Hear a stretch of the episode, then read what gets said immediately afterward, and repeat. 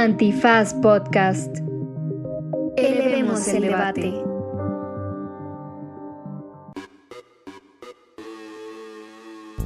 Buenos días, buenas tardes, buenas noches, bonita madrugada o cualquiera que sea el expediente diagonal 23438 que esté usted leyendo en este momento. Porque nos vestimos de manteles largos para abordar uno de los temas más interesantes que ocurrieron la semana pasada y estuvo con nosotros la abogada Melisa Ayala de Gire. Sí, porque hablamos de la resolución de la Suprema Corte de Justicia de la Nación sobre la constitución de Coahuila y cómo criminalizaban a las mujeres que abortaban y también sobre lo que ocurrió en Sinaloa sobre el mismo tema de aborto o más bien la gestación, si se le considera este que se les da derechos a el feto ingeniero. Así que quédense porque es un episodio con mucha información, con risas, con comentarios, pero sobre todo con una mirada fresca de lo que está pasando en el Poder Judicial, pero que van a entender porque Mel fue muy explicativa. Quédense que esto es Derecho Remix. Divulgación jurídica para quienes saben reír. Con Ixel Cisneros, Miguel Pulido y Andrés Torres Checa. Derecho Remix.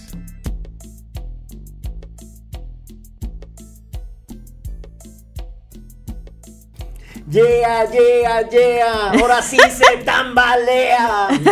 Todo prendido. Ay. Ese café estuvo bueno. Ese café. Ya no voy a ir a Veracruz porque regreso todo cafeínico. Te hubieras, te hubieras traído el café aquí, que el de no está bueno. Y eso es cierto. eso es muy cierto. Sí, y también voy a traer la famosísima cerveza superior. Que, Está bien, yo le entro sin falla. que, que tampoco se produce acá. Ah, es verdad, es jarocha. Es jarocha, sí. Y del sureste mexicano, porque es de Veracruz para el sureste mexicano. no La- sabía que era jarocha. Sí, la envasamos en Orizaba y se la regalamos a todo el mundo. Al mundo. Pero el yeah, yeah, yeah, ahora sí se tambalea, se debe a una sola cosa. La semana pasada, este país, como pocas veces lo hace, decidió ponerse a la vanguardia, vestirse de gloria, darle una alegría a millones de personas, de manera muy particular a las mujeres de este país, en un contexto en el que normalmente no pasan cosas buenas. Y para comentar esos asuntos... Y personas gestantes. te falta. Ah, y personas, y personas mujeres y personas gestantes. Tienes toda la razón. Y para comentar ese punto, ha aceptado venir a estos micrófonos. Una vez más, la destacada abogada. Como esos ruidos que pone la producción tan sofisticados que nos hacen pensar que este podcast es una cosa seria. Melissa Ayala. Hola, ¿cómo están? Oigan, qué emoción. La verdad, como lo estaba narrando Miguel, yo me sentí así de momento dramático en el que voy a entrar a hablar, ya saben. Y sí, pero la verdad es que estoy súper emocionada de estar aquí con ustedes. Eh, como les, les comentaba, eh, lo- todo lo que pasó la semana pasada fue eh, increíble y la verdad celebro esta intervención que acaba de hacer Ixchel eh, con relación a mujeres y personas con capacidad de gestar, ¿no? Porque ahorita vamos a platicar un poquito acerca de eso, pero lo que pasó el día de ayer eh, nos, nos afecta a todas, todes y, y- todos, pero de manera muy específica a las mujeres y a las personas con capacidad de gestar, ¿no? Buenísimo. Oye, una mm, quizá introducción sintética porque tal vez hay personas que estuvieron debajo de una piedra, estaban chupando con Felipe Calderón desde hace 15 días y apenas van bajando de la parranda, eh, o le hicieron caso a Fox y no leen la prensa. Eh, Híjole, por lo menos que se metan a Twitter. La, la comitiva de despedida de Santiago Abascal. Por ah, también Seguían. hay, mucha, hay muchas razones para que las personas pudieran haber eh, estado sin el conocimiento de lo que sucedió, pero vamos a ponerlo así porque tú eres la invitada y nos gustaría que, que nos lo fueras contando incluso cómo se Claro. ve desde tu perspectiva y trayectoria profesional, ahora además en una organización feminista destacadísima como Gire. Claro. claro. Pero decía, lo que sucedió es que la Corte resolvió dos asuntos Exacto. eh, bastante densos y bastante técnicos, relacionados, uno, con eh, la inclusión en los códigos penales de sanciones a las mujeres y a las personas gestantes cuando interrumpen un embarazo, para Así decirlo es. sin eufemismos, cuando abortan. exacto Y el exacto. otro, con la inclusión de una cláusula constitucional en las constituciones locales que decía que la vida se, pro- se protege desde la gestación. Y entonces, Mm. esos dos Ajá, asuntos llegaron a la Suprema Corte de Justicia de la Nación, Claro. que andaba peleada con la progresía que no le perdona un par de sandeces que habían hecho en el pasado y ahora dijeron, esta es la nuestra y ahora sí. Me subo a esta ola verde. Exacto, Entonces, justo. Justo. ¿Por justo. dónde van los casos? ¿Con cuál quieres empezar? Eh, un poco para poner en sintonía a quienes escuchan este podcast, incluidas las y los ministros de la Corte, a quienes les mandamos un saludo. Ahora sí, un saludo a todas y todos, menos a Pardo por haber faltado el día de la votación. Es que andaba con los de la peda de Felipe Calderón. Oigan, pues si les late empecemos, eh, como se fue discutiendo la, pues los casos en la Suprema Corte. Empecemos, si les parece, con la acción de inconstitucionalidad 148 diagonal 2017, que justo habla sobre el Código Penal del Estado de Coahuila. ¿Les late? Va, pues miren, de manera, se lo voy a, como siempre aquí en Derecho Remix, se los voy a traducir del abogañol al español, porque ya saben que esto es lo, lo necesario para la, la discusión de, en este país de las cosas que a todas y todos nos, nos importan, ¿no? ¿Qué pasó? En, el 2017, eh, Coahuila eh, promulga un nuevo código penal, ¿no? Y de manera muy específica, arma un capítulo en donde habla acerca del aborto, ¿no? Eh, son los artículos 195 y, y 196, entre otros, ¿no? Ante esta situación, la entonces PGR, hoy Fiscalía, eh, presenta una acción de inconstitucionalidad, ¿no? ¿Y qué dice en esta acción de inconstitucionalidad? Entre otras cosas, lo que nos importa, eh, la, PGR dice, ¿sabes qué? Es ciertos artículos de tu código penal de manera muy, muy central, eh, los artículos 195 y 196 son contrarios a nuestra constitución porque eh, al criminalizar de manera total el aborto, eh, pues está yendo en contra de los derechos a la dignidad, a la autonomía reproductiva, a la igualdad, a la no discriminación. Vaya, eh, solo por mencionar algunos, el derecho a la salud. Entonces, hace valer todos estos conceptos de invalidez y lo presenta ante la Suprema Corte, ¿no? Después de un buen rato, eh, la semana pasada, por fin, la Suprema Corte, eh, el Pleno, para ser más específicas, inicia con esta discusión para determinar si es constitucional o es inconstitucional el que los códigos penales de los estados, de manera muy específica, el Código Penal del Estado de Coahuila, criminalice de manera total el aborto. ¿No? ¿Y por qué digo de manera total? Porque no establece ni siquiera un periodo cercano a, después de- de- del periodo de la concepción para que se pueda abortar, ¿no? Entonces, ¿qué dice, qué decía el, el proyecto del ministro ponente Luis María Aguilar? Él decía que es inconstitucional el que los códigos penales criminalicen, sancionen a las mujeres y a las personas con capacidad de gestar justo por esto, ¿no? Porque va en contra de nuestros derechos a la autonomía reproductiva, a la igualdad, a la no discriminación, a la salud, a la dignidad. Vaya, que se crea un mecanismo que constituye violencia de género, ¿no? Qué fuerte que, que se diga esto en un, en un proyecto, ¿no? Y aunado a esto, eh, que también me parece bien importante, es que eh, se señala que esto también es una discusión que atañe a las personas con capacidad de gestar, ¿no? No solamente habla acerca de las mujeres, sino también por primera vez en la Corte estamos viendo que se habla de mujeres y personas con capacidad de gestar.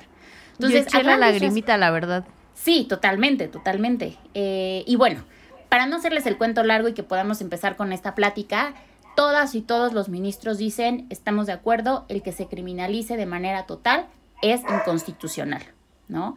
Entonces, Y wow, ¿no? O sea, no sé con, qué otra palabra resumirlo, pero wow, o sea, en verdad sí fue una sesión maratónica, fue impresionante, yo, yo les decía que lo, sentí como la Navidad feminista, ¿no? Porque empezamos desde el lunes, se vota el martes y por unanimidad, ¿no? Digo, ya, ya como mencionaba Excel, el ministro Pardo no pudo asistir, él, él comentaba que tuvo eh, una situación familiar y por lo tanto Ay, se tuvo que, se tuvo que, que ex- excusar y no pudo estar. Eh, pero bueno, o sea, a partir del martes, eh, que se declara inconstitucional este artículo 196 del Código Estatal de Coahuila, eh, pues les voy a platicar un poquito sobre las implicaciones, ¿no? Se declara inconstitucional este, este artículo 196, pero debido a que estamos ante una acción de inconstitucionalidad y debido a que se modifica el artículo 94 constitucional eh, debido a esta famosa reforma judicial, aquellas eh, sentencias que se emitan por mayoría de ocho votos, recordemos que en este caso fue por unanimidad de 10, se vuelven obligatorias las, los razonamientos que sustentan esta sentencia se vuelven obligatorias para todas y todos los jueces, tanto federales como locales, ¿no? Entonces, qué importante el precedente que esto sienta, ¿no? Este precedente obligatorio. Entonces, había ahí como una discusión eh, en redes sociales de si estaba bien decir que esta resolución aplicaba para todo el país o solo aplicaba para el estado de Coahuila y entonces hay quienes decían, no, esto solamente se está discutiendo a nivel del estado de Coahuila y hay quienes lo, titulaban como ya no hay sanciones de ningún tipo para las mujeres que abortan en todo México. Entonces, con esto que tú dices de los ocho votos, que en este caso son diez, la implicación si es a nivel nacional o no necesariamente, o cómo, o cómo, cómo se lee eso este, desde tu punto de vista. Claro, mira, esta es una pregunta bien importante y es súper necesario que lo aclaremos. Si bien es cierto que los razonamientos que sustentan esta sentencia aplican para todas y todos los, o sea, lo tienen que aplicar todas y todos los jueces federales y locales, estamos hablando del el momento en el que se llega ante una judicialización, ¿no? O sea, a lo que me refiero es cuando eh, eh, una, una, mujer puede seguir siendo, eh, se, le sigue, se le puede seguir aplicando el, el delito eh, en otros estados. Sin embargo, en el momento en el que llega ante un juez o ante una jueza, este, la jueza o el juez está obligada a decir, yo no puedo criminalizar, yo no puedo meter a la cárcel a la mujer o a la persona con capacidad de gestar porque es inconstitucional, ¿no? Ahora, hay que hacer la distinción. La Corte no le está diciendo a, los demás estados que, que, siguen criminalizando que cambien sus códigos penales. La Corte no está facultada para hacer eso, ¿no? Que esto sí es bien importante, ¿no? Eh, lo que la Corte está diciendo, está mandando un mensaje, por supuesto, que esto también es muy importante, ¿no? O sea, está mandando un mensaje a todas y todos los congresos locales, pero de manera muy específica le dijo al Congreso de Coahuila, tu código penal está mal, ¿no? Y por supuesto que los, las y los eh, legisladores locales se pueden poner las pilas y decir, oye, pues no podemos tener en, nuestro, en nuestros códigos penales algo que la Corte ya dijo que es inconstitucional, ¿no? Pero ahí sí hay que hacer la anotación. La Corte no le dijo a los demás estados lo que tienen que hacer.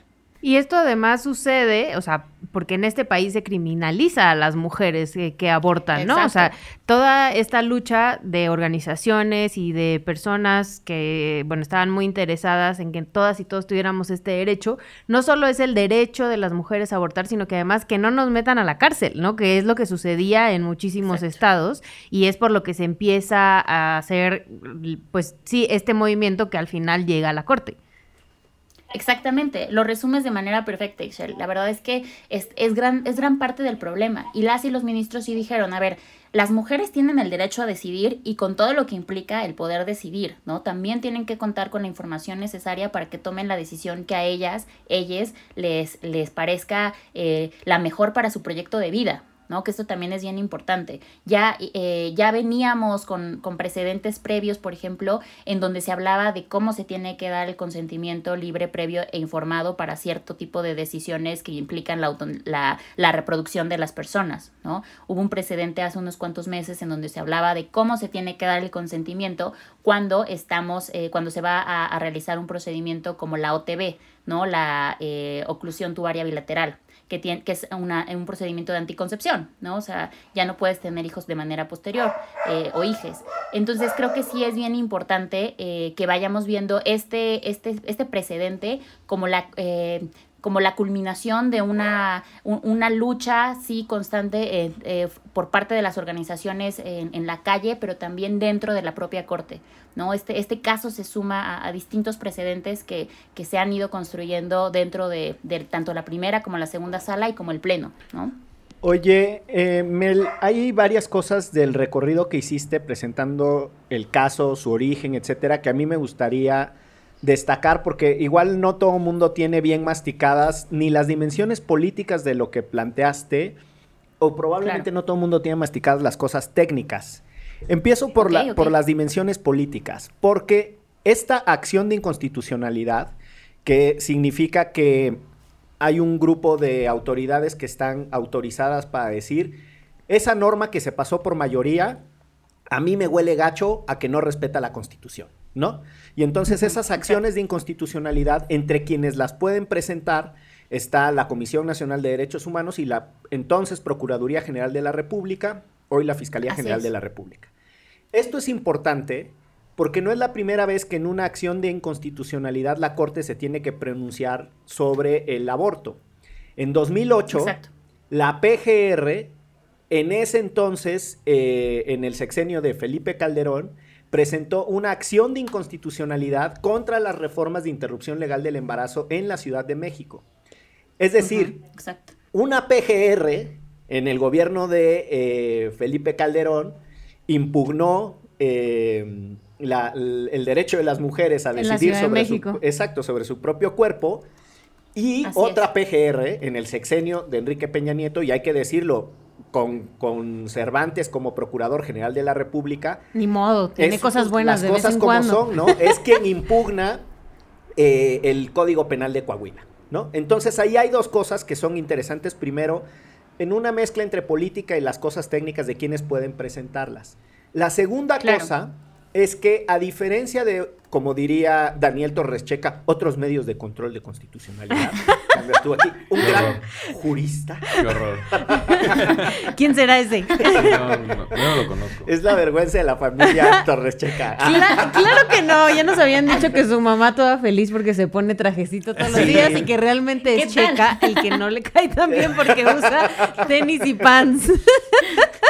Entonces, bueno, pero eh, a diferencia de otras formas que existen para controlar que, el- que las leyes y otras normas no estén peleadas con la Constitución, como el amparo, por Claro. ejemplo, la acción de inconstitucionalidad sí le da un nivel de protagonismo a la Corte muy cabrón, Claro. porque la Corte hace lo que se le conoce mo- co- como control abstracto de la Constitución, es decir, habrá argumentos que le presenten las partes, pero se puede sacar del calzón otros, ¿no? De la toga para ser más elegantes.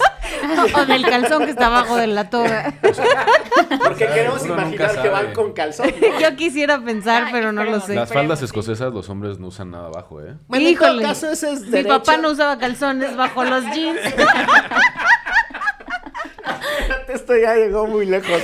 No me interesa eh, eh, la cuestión de la ropa interior de las y los ministros. Pero bueno, se pueden sacar otros argumentos y por eso es tan importante el lenguaje que usaron en las sesiones. Porque hay una dimensión discursiva que ellos incorporaron al debate. Y eso me parece que Exacto. también, así como eh, en este influyente espacio de opinión que hace que se tambalee el mundo constitucional, este, hemos criticado a las y los señores ministros de la Corte. En este momento hay que decirlo que la verdad Se rifaron. se rifaron. Y un tuit tuyo, eh, Mel, eh, justo señalaba que hay un montón de gente en las ponencias trabajando en esto, Exacto. que viene desde muy lejos. Entonces, eso solo para cerrar ahí esas cositas de lo técnico. Yo, yo tenía una pregunta, quizás en mi ignorancia, no jurisprudencia, pero cuando hablas de dale. la criminalización y la sanción, ¿estás hablando de cárcel o es cualquier otro tipo de sanción? Fíjate que eso es también bien interesante porque eh, en un principio yo había entendido que iba a ser únicamente cárcel, pero después, eh, escuchando eh, las diferentes entrevistas que se les hacían a las y los ministros, me cayó el 20 que estaban hablando de cualquier tipo de sanción, ¿no? Que existen diferentes sanciones en los códigos penales, como por ejemplo el, servicio a la comunidad o, o diferentes cosas, ¿no? En el estado de Veracruz, me parece, es donde se, está, se habla acerca de hasta eh, casi, casi que, te, que vayas a terapia, ¿no? Eh, entonces, justo en una entrevista que daba la ministra Piña, ella señalaba que iba a aplicar a cualquier tipo de sanción, ¿no? Porque igual aquí citando al ministro Saldívar, un derecho no puede ser un delito con todo lo que esto implica, ¿no? Todas las sanciones que esto implica.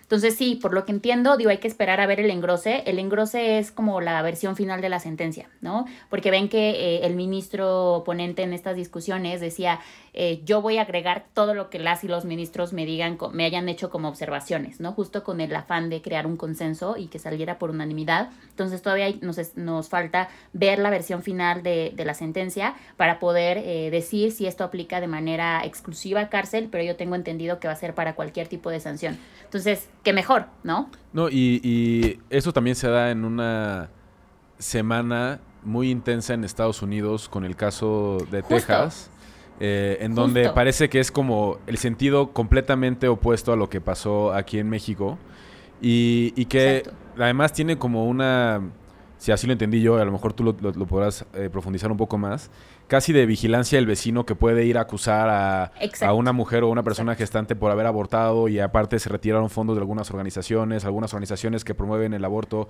en el estado de Texas Justo. cerraron sus puertas, tienen mucho miedo.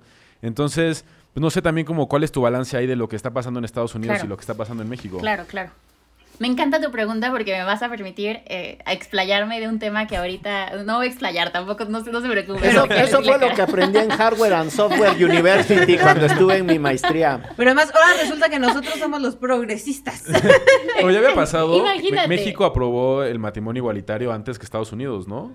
O sea, fue Entonces, como en una eh, eh, o sea, diferencia de meses. es- está cañón esto, porque mira, en Texas lo que pasó fue que se aprueba eh, esta norma en donde se, se señala que únicamente se puede eh, abortar eh, dentro de los primeros, las primeras seis semanas de gestación, ¿no? La mayoría de las mujeres y personas con capacidad de gestar no tenemos ni idea cuán- en ese periodo, ¿no? O sea, de seis meses, de seis semanas, es nada, ¿no? Es nada seis semanas. Pero la forma en la que está redactada la norma es, eh, fue macabramente inteligente porque le dio la vuelta a la, a la revisión judicial. Porque como tú bien señalabas, quienes, eh, quienes pueden denunciar son cualquier persona, cualquier ciudadano, cualquier ciudadana, ¿no? Entonces, no hay per se una autoridad que sea la que la aplique, ¿no? Entonces, eh, cuando esto llega eh, a la Suprema Corte de Estados Unidos, distintas eh, clínicas y activistas lo que decían es, necesitamos que pares, es- no dejes que esto entre en vigor, párala. Y lo que dice la Corte en una, en- en una resolución de un párrafo, literalmente es un párrafo, dice, esto es demasiado complejo en términos eh, procesales, entonces no puedo pararla eh, así como así, ¿no? O sea, posteriormente cuando se haga todo el, el proceso que, que se tiene que seguir, veremos si es constitucional o no, pero esto de pararla en este momento no lo voy a realizar, ¿no? Y yo leía, por ejemplo, lo- el voto eh, disidente de la ministra Sotomayor y ella decía, las y los ministros de la Suprema Corte de Estados Unidos decidieron meter la cabeza a la, a la tierra, ¿no? Porque lo que están haciendo, eh, o sea, lo que están haciendo es permitir un efecto disuasor. ¿Qué quiere decir esto? Un efecto inhibitorio, que las personas y las clínicas cierren por este temor precisamente a los litigios que se vienen. Entonces, esto está pasando en Texas y en Coahuila, que vaya, si vemos el mapa de México y Texas están en frontera, ¿no? Entonces, en, en, en, Coahuila dicen, ¿sabes qué? Eh, en un periodo, un breve plazo posterior a la implantación, el Estado no podría criminalizar, no podría sancionar, ¿no? Ahora todavía falta que el Estado determine qué se entendería por este breve plazo, ¿no? Que también son de las cosas que siguen. Pero sí, o sea, sí estamos hablando de una diferencia, eh, pues, eh, bastante grande, ¿no? Y, sí, como tú decías, ahora resulta que nosotros vamos a ser los progresistas. Que, que, qué bueno, ¿no? Qué bueno que la Corte le, eh, está, está dando estos, estos saltos. Pero igual, como ya mencionaba aquí este Miguel, eh, pues sí, esto también se, se da en eh, gracias a, a, las personas que están dentro de las ponencias de las y los ministros. Ya lo mencionaba Leticia Bonifaz, ya lo mencionaba eh, Alejandro Madrazo en su, en su Twitter. Eh, estamos viendo un salto en la forma. Sí, yo soy muy fan de Leti, Adorades. cabrón. Fue tu profesora, ¿no? Adorades. Sí, fue mi profesora. Por segundo capítulo consecutivo. Aquí Miguel quiere que le pongan el 10 que no le pusieron para estar en la clase. Es como ya, ya, ya salió, perdón, la boleta ya está impresa. Tienes razón. Y, ella, y, y ellos eh, mencionaban justo este salto discursivo que vemos por parte de las y los ministros, por ejemplo, si, si, evalua, si evaluamos cómo se hablaba en la Corte con eh, esta acción de inconstitucionalidad de, eh, que ya, ya mencionaba Miguel, cuando se presenta eh, contra la despenalización de la, en el entonces Distrito Federal, ¿no? La, la acción de inconstitucionalidad 146 diagonal 2007 y su acumulada 147, ¿no? Si estamos viendo un salto por parte de la, las y los ministros enorme, ¿no? Y por supuesto que esto también se debe a la reforma de, eh, de derechos humanos, eh, que, que, que, implicó una modificación en la forma en la que las y los ministros eh, argumentaban, pero de nuevo, también esto tiene que ver con quienes forman parte de sus ponencias. Y esto me, me atrevería a decir también que estamos empezando a ver eh, que también la forma en la que se está enseñando derecho puede que esté cambiando. ¿No? Eh, porque quienes están llegando ya a las ponencias con distintas formas de, de entender también el derecho y de entender eh, eh, cómo se tiene que juzgar y que juzgar con perspectiva de género es un derecho, no es un privilegio. Seguro ¿no? tiene que ver Entonces, con yo la verdad estoy emocionada. Todo lo que ha logrado Derecho Remix. Oye, va- vamos a hacer una pausa para regresar al, al segundo caso. Eh, pero me fascina cómo citas las acciones con A su mí número- también, qué memoria, muchacha. En este episodio de Derecho Remix 152 diagonal 2021. A mí se me... M. Ayala. De, de repente se me olvida el cumpleaños de mis hijos. Y tú acá, el 153-24, arriba y abajo. Arroba signo de interrogación. Este, Vamos a una pausa. Están ustedes escuchando. Derecho. Remix. Ayúdanos a llegar a más personas y seguir elevando el debate. Conviértete en nuestro suscriptor en patreon.com diagonal antifaz. Por un dólar al mes tendrás acceso a contenido exclusivo y nuestro agradecimiento en cada episodio. Patreon.com diagonal antifaz. Todo el dinero que recibamos lo reinvertiremos en publicidad para incrementar nuestra audiencia y ser una comunidad más grande. Patreon.com diagonal antifaz. Elevemos el debate.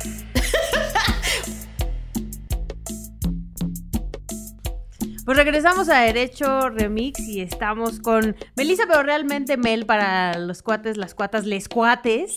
Este, Exacto, exacto. Y para seguir festejando, porque además no fue lo único que se Exacto. discutió en la Suprema Corte de Justicia de la Nación. También hubo otra gran, pues no sé si sorpresa para muchos de los colectivos, organizaciones y personas que han empujado esto, o más bien como un alivio después de estar luchando en contra de la marea.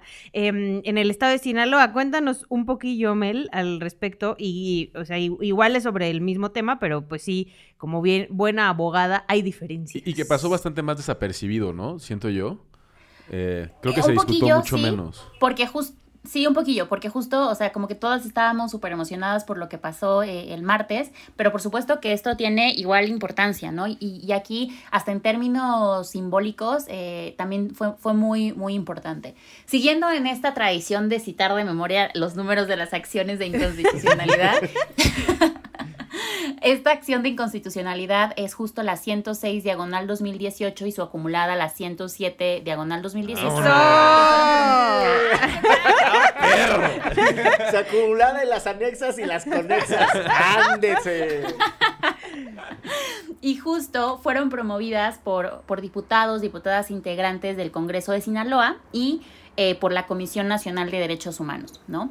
Aquí en esta acción, en esta acción de inconstitucionalidad, pues se demandaba la invalidez del artículo 4 bis eh, eh, de, la constitución de- del estado de Sinaloa, que fue reformada mediante un decreto que fue eh, promulgado en octubre de, de 2018, ¿no? De manera muy específica, ¿qué decía este, este artículo, no? En este artículo de la Constitución de Sinaloa se protegía eh, desde el momento en que un individuo es concebido eh, hasta, hasta la muerte, se decía que entraba bajo la protección de la ley. El feto ingeniero, feto ingeniero. El fe- ese mero. O sea, ahí sí era como la protección Es el totalmente feto al feto ingeniero. Al- Ándale. Justo, justo. Ahora, ¿qué dijo el Pleno? El Pleno justo consideró que, que los, que los estados eh, carecen de, de competencia para definir el origen de, de la vida humana. Entonces señalan que eh, el concepto de persona y, y- y justo la titularidad de los derechos humanos pues eh, corresponde de manera exclusiva a la Constitución, ¿no? Aquí en esto todas y todos los ministros estuvieron de acuerdo, ¿no? O sea, dijeron, a la única, al único que le compete el decir quién es persona y quién tiene todos los derechos de la Constitución es al Congreso, ¿no? Al Congreso de, de- de la Federación.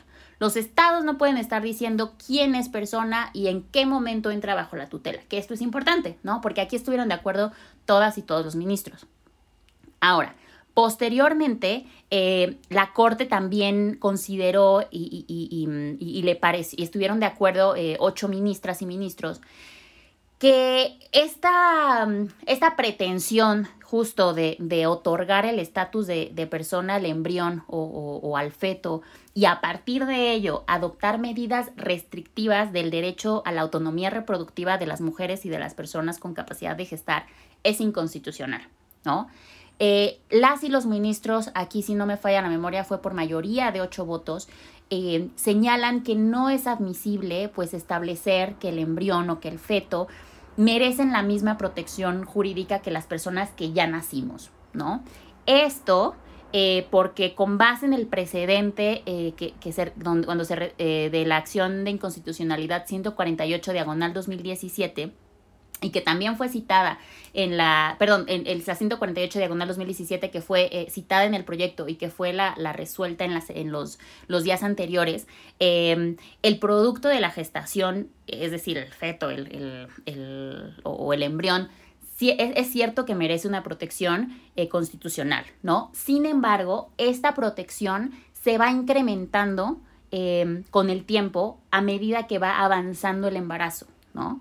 Que esto también es importante. Y justo señalan que esta protección bajo ningún supuesto podría desconocer los derechos de las mujeres y las personas con capacidad de gestar a, la, la autonomía reproductiva, ¿no? A la libertad reproductiva. Y de manera muy particular su derecho a interrumpir el embarazo, su derecho a abortar en, eh, determinados supuestos, ¿no? Entonces, sostiene el Pleno que los, que los esfuerzos de los estados para proteger la vida en gestación, que si bien es cierto es un bien constitucionalmente eh, valioso val- eh, y válido, tienen que estar encaminados justo a proteger de manera efectiva los derechos de las mujeres y de las personas eh, gestantes, ¿no? Por ejemplo, em, pues ocupándose eh, en la continuidad de los embarazos deseados, asegurando atención prenatal a todas las personas que están en su jurisdicción, em, garantizando partos saludables, eh, controlando y erradicando la, la- la muerte materna, vaya, eh, erradicando la violencia obstétrica,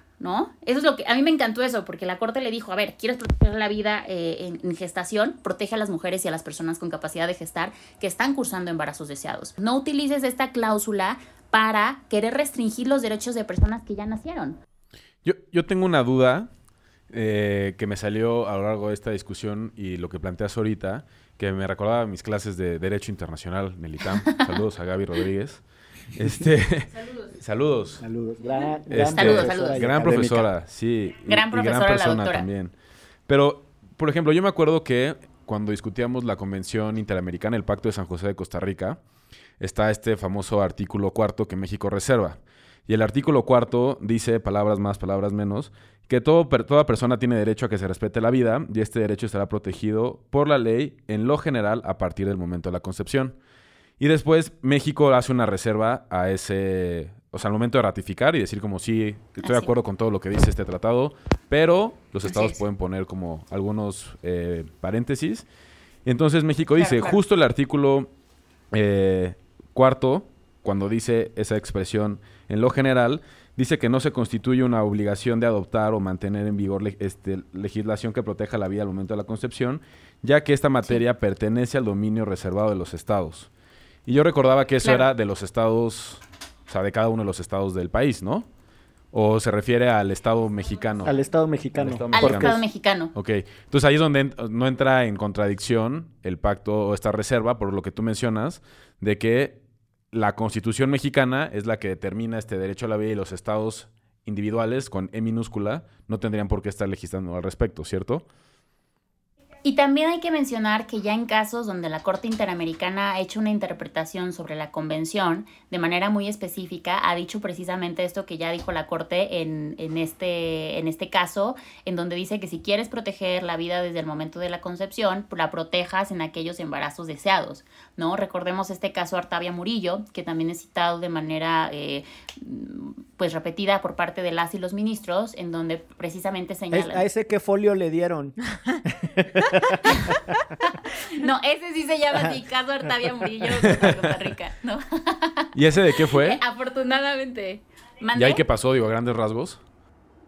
Pues a grandes rasgos justo se hablaba acerca del derecho también a la autonomía reproductiva y eh, la, los procesos de fecundación in vitro, ¿no? También es un gran caso y, y, la verdad es que ha marcado un, gran precedente. La verdad es que eh, se ha utilizado mucho de las consideraciones que virtió la Corte Interamericana en ese caso para, pues, hablar aquí también en México acerca de, de, de la protección que se le tiene que dar al, al, al producto de la concepción que sí es deseado. ¿No? Entonces, eh, creo que es un gran caso y que justo gracias a la reforma del 2011 permite que las y los ministros recuperen muchas de las argumentaciones que hace la Corte Interamericana, ¿no? Em, pero sí, justo fue uno, uno, de los temas que se tocaron en la, en la sesión del Pleno el jueves, en donde precisamente señalan esto que tú, que tú ya mencionabas, Andrés. Y, y, yo también leí varios argumentos de la objeción de conciencia de las y los médicos, ¿no? Y cómo además, pues es una de las maneras más fáciles para negarle este derecho a las mujeres y a las personas gestantes en los estados. Eh, la verdad es que lo entiendo poco y quería ver si tú y Miguel me daban un poco de luz al respecto. Claro. Sí, mira, también es importante mencionar que el día de hoy se va a, resolver esta acción de inconstitucionalidad que, que se presentó eh, pues en contra de, de, por parte de la Comisión Nacional de, de Derechos Humanos, eh, en donde precisamente hablan acerca de, de la objeción de conciencia, ¿no? Esto se resuelve el día de hoy, lunes 13 de septiembre. Eh, y, precisamente eh, lo que señala la Comisión Nacional de Derechos Humanos es que no está bien regulada la objeción de conciencia y que la Ley General de Salud, al momento de incluir este artículo 10 bis, está creando un nuevo derecho. ¿no? A grandes rasgos, esto es lo que, decía la, lo que dice la Comisión Nacional de Derechos Humanos en sus conceptos de invalidez. El proyecto del ponente, que aquí es de nuevo el ministro Luis María Aguilar, señala que esto es falso, ¿no? Que, la, que es constitucional la forma en la que está regulada la, la objeción de conciencia, si se entiende de manera, o sea, si se, si se interpreta de manera sistemática con toda la normativa, ¿no? Eh, y de manera muy específica enumera ciertos límites que tiene, que, eh, que tiene la objeción de conciencia, ¿no?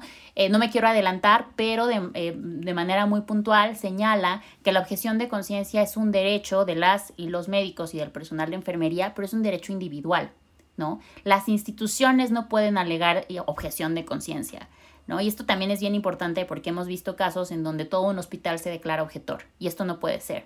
Con base en la NOM 046 eh, se señala que los eh, que se tiene que, por supuesto que es un derecho el ser objetor de conciencia, pero el Estado y el hospital tienen la obligación de contar con personal que sea no objetor. ¿No? Entonces, si se tiene, y además existen ciertos límites en donde aunque tú seas objetor, tienes que realizar un procedimiento, ¿no? Como lo es, por ejemplo, los casos de urgencia. Y sabemos que en muchas ocasiones se tienen que realizar abortos porque está en peligro la vida de la mujer o la persona con capacidad de gestar. ¿No? Entonces hay que entender que también, si bien es cierto el derecho a la objeción de conciencia es un derecho, como todo derecho no es absoluto, ¿no? Y tiene límites y tiene que también ponderarse. Y de manera muy específica, el ministro ponente señala que uno de, que uno de estos límites es el derecho a la no discriminación y a la igualdad, ¿no? Entonces también va a ser interesante la discusión que se dé el día de hoy.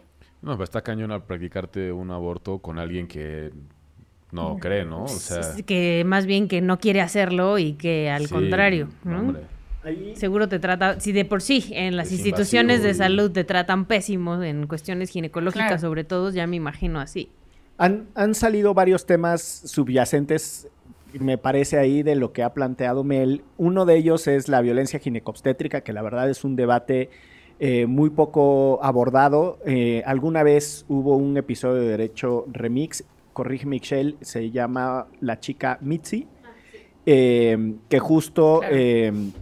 fue víctima de violencia ginecobstétrica y en donde me parece que de manera extraordinariamente simplista se ponen las cosas en blanco y negro, ¿no? Es como hay una persecución claro. criminal contra los médicos y, y, hay otra como de los médicos solo son unos asesinos y unos torturadores. Y la verdad es que la falta de una discusión de grises impide ver que sí, particularmente varones que son ginecólogos, tienen estas prácticas eh, misóginas y machistas incorporadas, de decir, tú eres mujer, tienes que aguantar dolores, es tu umbral de dolor y no sé cuál. Y Para entonces, eso estás hecha. Es, exacto, ¿no? Y, hay, y ahí hay como una reproducción de la violencia ginecobstétrica que no se ha discutido. Y el otro tema que, que pones, Mel, y quizá por mis antecedentes profesionales, es el de la muerte eh, por causa de maternidad. que me parece que se discute muy poco. O sea, México tiene particularmente en Chiapas, en Guerrero y en Oaxaca unas tasas de muertes por, eh, por razón de maternidad altísimas. En algún momento pasaban las 50 muertes. Si mal no estoy, es por 10 mil partos. Creo que esa es la. Puede ser que me esté fallando la memoria de cómo se calcula la razón de muerte. O sea, la, el- el- el- la ratio, para decirlo de otra forma. Eh, Sí, sí. Y eso tiene que ver con una eh, desinversión en el sector salud, pero también con una falta de entendimiento de la multiculturalidad. Y hay todo un ataque contra la partería y hay toda una Claro. persecución de la práctica eh, de las parteras. Y lo regreso a lo que estabas diciendo, si el Estado tiene un compromiso con proteger la vida de las personas que nacerán en algún momento, pero mientras tanto están siendo parte del cuerpo de una mujer o persona con capacidad de gestar, que hagan inversión pública, que entiendan la multiculturalidad en, los, en el sector salud. Hay un chingo de cosas que se podrían hacer y un compromiso serio con la reducción de la violencia ginecobstétrica que la neta no se observa por ningún Sí. lado. Totalmente, totalmente. Y aquí, Miguel, déjame hacer una, eh, un- una breve pues explicación de qué es la violencia obstétrica, ¿no? La violencia obstétrica, justo como tú bien señalabas, es una forma específica de violencia contra las mujeres y personas con capacidad de gestar que constituye una violación a los derechos humanos, ¿no? Y justo se genera en el ámbito de la atención del embarazo, del parto y del posparto en los servicios de salud, tanto públicos como privados, ¿no? Esto también hay que señalarlo, no es algo que únicamente ocurre en los servicios de salud públicos. Y justo consiste en cualquier acción o, o vaya, también cualquier omi- omisión pues que cause un daño físico o psicológico a la mujer o a la persona con capacidad de gestar y se expresa de distintas formas, ¿no? Se puede expresar justo en una falta de acceso a servicios de salud reproductiva, un trato cruel, inhumano o, o- o dre- o degradante, o vaya, un, un abuso de la medicalización eh, y que tiene como, pues, que, que genera o que se menoscabe la capacidad para decidir de manera libre eh, e informada sobre, los, sobre nuestros procesos reproductivos, ¿no? Y, y nada más aquí, eh, de manera como enunciativa, entre las manifestaciones de este tipo de, de violencia justo se encuentran las prácticas invasivas y, y- un suministro injustificado de medicación, la negativa de, de tratamiento o, o- o que te aplacen la atención médica, que no te respeten tus tiempos de, de parto. eh, y algo que es muy común justo son los regaños, las burlas, los insultos, eh, la manipulación de la información la falta de, de respeto a la privacidad de las mujeres y personas con capacidad de gestar y también la coacción, o sea, que te obliguen a, a- firmar consentimientos eh, informados, ¿no? Eh, que esto también ocurre en muchas ocasiones para que te hagas algún, algún tipo de, de esterilización, como fue el caso de, como es el caso de la OTB, ¿no? Y también otros tratos discriminatorios eh, eh, humillantes, ¿no? Y justo este tipo de violencia jus- precisamente puede derivar en muerte materna, ¿no? Que esto, que son fallecimientos que son, que son prevenibles y que están relacionados con el embarazo, parto y, y el porperio. Entonces, sí es todo un tema, ¿no? O sea, si justo los, los estados quieren proteger la vida desde el momento de la concepción, que eviten esto. Yo, nada más ahí para cerrar ese argumento e ir moviéndonos al cierre de este episodio, está el referente de Juan Méndez, eh, que fue relator especial para los asuntos de tortura de la ONU, que dijo con todas sus letras, ¿no? Justo todas estas prácticas eh, obstétricas que constituyen eso, tortura. Entonces, sí es un tema, eh, estos movimientos antiderechos, de todo eso, este, hacen ojo chícharo, se hacen por otro lado, no ven ni madre, y este, y pues ahí están pasando un chingo de cosas que la neta, este, es una pasada. No, y también, bueno, hablemos de la cantidad de niños y niñas que viven en este país en situaciones de pobreza, que viven violencia, ¿no? O sea, que por esta cosa moral eh, muchas mujeres este, tienen a estos hijos e hijas y después trae unas consecuencias terribles también en nuestra infancia. No, y, y que todo esto que se ha ganado, digo, es una batalla constante. Y el caso de Texas nos demuestra que también se pueden perder como ciertos pasos que se han ganado y creo que ahí es bien importante como pues, Seguir no empujando. y seguir empujando estos temas. Porque además, en efecto, este Mel, o sea, solo hay cuatro estados que han legalizado el aborto, Sí. ¿no? Y hay que decirlo también como tal, porque al principio fue como, ¡eh! Ya se legalizó el aborto. Y es, no, no, no, espérate. O sea, hasta ahorita solo en las constituciones locales 28 está. de 32. Exacto. Ciudad de México, Veracruz, Hidalgo y. No, Oa- Oaxaca. Oaxaca. Veracruz no. ¿Cuál? No. Y ya. No, Veracruz no. No, sí, son esos cuatro. Sí, Veracruz ya, ya pasó. O sea, fue Ciudad de México, luego Oaxaca, Veracruz e Hidalgo. Y todo ha pasado en un periodo relativamente corto. Sí, sí, sí. Bueno, pero ahí viene la marea verde. Pero Eso, para, para ir cerrando este episodio, no queremos hacerlo sin la tradicional recomendiza. Y pues nada, te escuchamos eh, que nos hagas los honores, eh, Mel, como invitada, para que no te vayamos a moscar la recomendación, capaz que, que nos aplicas la de esa misma era la que iba yo a decir, profe. La- Ok. Eh, yo les voy a recomendar una película que se llama Never, Rarely, Sometimes, Always. Y justo es acerca del aborto en, eh, en Estados Unidos, ¿no? Es una película que sale en el 2020, que está escrita y dirigida por, por una mujer que se llama Elisa Hitman. Eh, y justo habla sobre todo lo que se tiene, todo lo que tiene que vivir una adolescente para viajar a, a Nueva York eh, y, y tener un, un aborto porque pues no, no, no quiere ser, no quiere ejercer ese, ese rol, ¿no? Y, y- y me parece que es muy bueno porque precisamente te demuestra cómo las mujeres y las personas con capacidad de gestar seguimos eh, teniendo diferentes derechos dependiendo en el lugar en donde estemos eh, residiendo. ¿no? Y me parece, me parece muy, muy buena para que también los antiderechos entiendan eh, las implicaciones que puede llegar a tener eh, un embarazo no deseado. Y hablando de antiderechos, yo les recomiendo que sigan a Eduardo Verástegui. Para que se rían un poco, por lo menos. Ándale, sí. actuaciones memorables. Este, Ese no, salía en, En telenovelas, telenovelas mexicanas. No sé, ¿sí? Sí, soñadoras de la vida. No sé. Bueno, este... No sé si esa imagen vaya a salir de mi cabeza en poco tiempo. Exacto.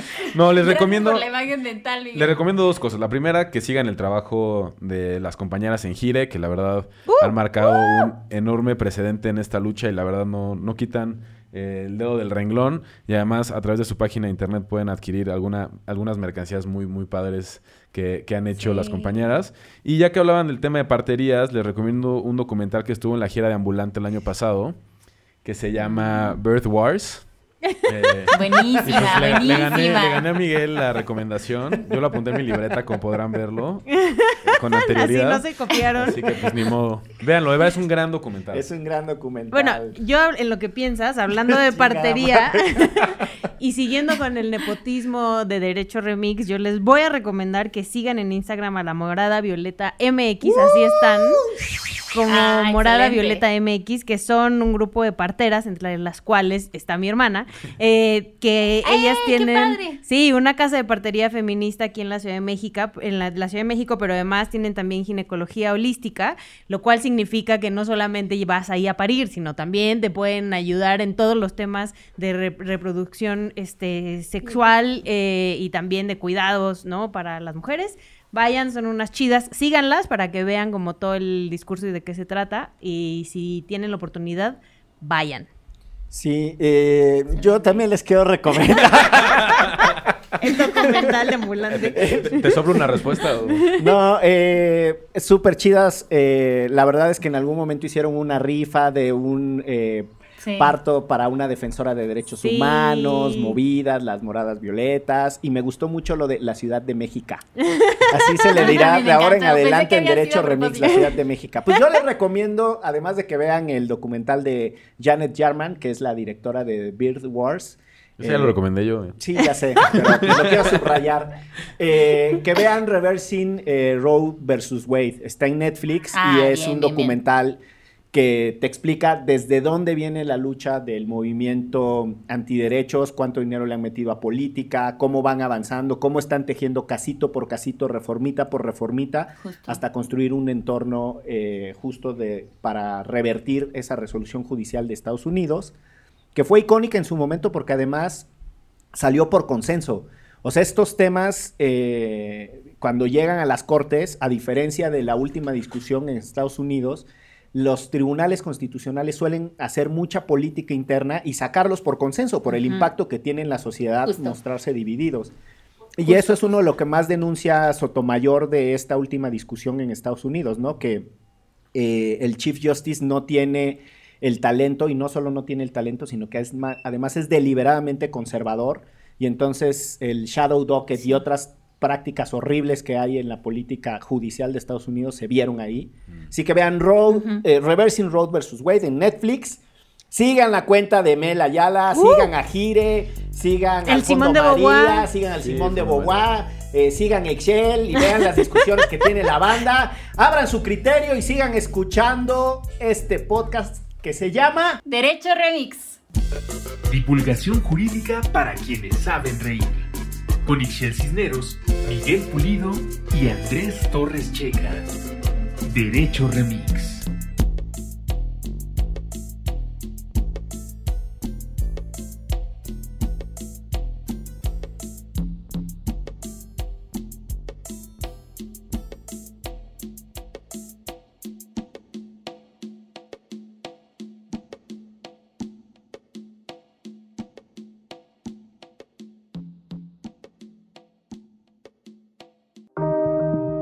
Antifaz Podcast. Elevemos el debate.